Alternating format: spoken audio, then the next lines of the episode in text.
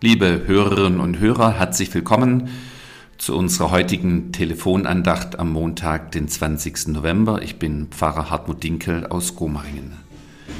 Das Bibelwort, über das ich mit Ihnen heute nachdenken möchte, kommt aus Johannes 14, Vers 3. Es ist der Lehrtext aus den Herrenhuter Losungen. Christus spricht dort, ich will wiederkommen und euch zu mir nehmen, auf dass auch ihr seid, wo ich bin. Ich wiederhole noch einmal, Christus spricht, ich will wiederkommen und euch zu mir nehmen, auf dass ihr seid, wo ich bin. Ein Abschiedswort an seine Jünger, das Jesus hier von sich gibt. Er wird sie bald verlassen, zu seinem himmlischen Vater zurückkehren nach Kreuz und Auferstehung. Aber dann wird er eben wiederkommen, die große Verheißung dieses Bibelwortes. Ich will wiederkommen, sagt Jesus. Lasst uns der Welt antworten, wenn sie uns furchtsam machen will. Eure Herren gehen, unser Herr aber kommt. Der spätere Bundespräsident Gustav Heinemann prägte diesen Satz bei seiner Rede beim Evangelischen Kirchentag 1950 in Essen. Lasst uns der Welt antworten, wenn sie uns furchtsam machen will, eure Herren gehen, unser Herr aber kommt. Das Ende der Nazidiktatur lag zu diesem Zeitpunkt erst fünf Jahre zurück. Es ist seit jeher die Botschaft des zu Ende gehenden Kirchenjahrs, liebe Hörerinnen und Hörer, und dann eben auch des Advents, dass unser Herr kommt. Eure Herren gehen, unser Herr aber kommt, sagt Gustav Heinemann.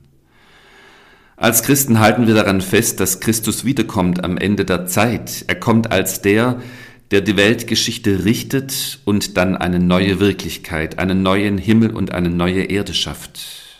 Und wenn er kommt, um zu richten und alles neu zu machen, dann hört er auch die unterdrückten Schreie der Opfer, die heute noch von den Herren dieser Welt zum Schweigen gebracht werden. Er bringt dann diese Opfer zu ihrem Recht und verschafft ihnen eine Sprache.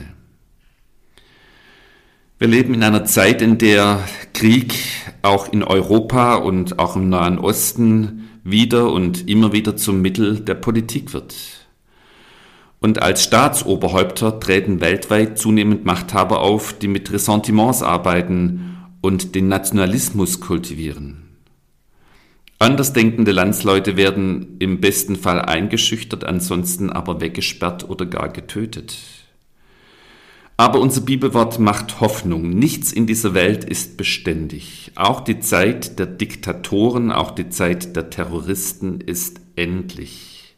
Eure Herren gehen, unser Herr kommt. Die über 70 Jahre alten Worte des ehemaligen Bundespräsidenten haben ihre Gültigkeit nicht verloren. Am Ende dann dort sein, wo Christus ist, das stellt unser Bibelwort in Aussicht für immer in seiner Nähe sein.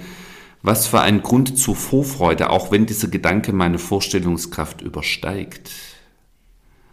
Unser Herr kommt, darin verbirgt sich aber auch ein unerschöpfliches Potenzial an Hoffnung für unsere Welt hier und heute und jetzt. Denn bis es soweit ist, bis unser Herr kommt, gibt es in dieser Welt noch etwas zu tun. Wer von dieser heutigen Welt nicht alles erwarten muss, weil er weiß, dass es noch eine zukünftige gibt. Wer also von dieser heutigen Welt nicht alles erwarten muss, der kann ihr alles geben. Wem die Zukunft bei Christus gewiss ist, dem kann das heute nicht gleichgültig sein. Jetzt kann ich Kraft für andere einsetzen, weil ich sie nicht mehr für mich selbst sinnlos verzehren muss.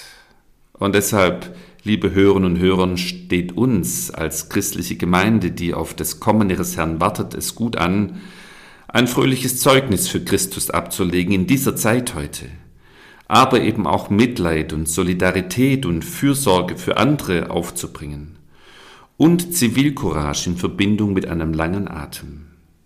Das steht uns gut zu Gesicht, wenn wir glauben und hoffen, dass die Herren dieser Welt gehen, unser Herr aber kommt.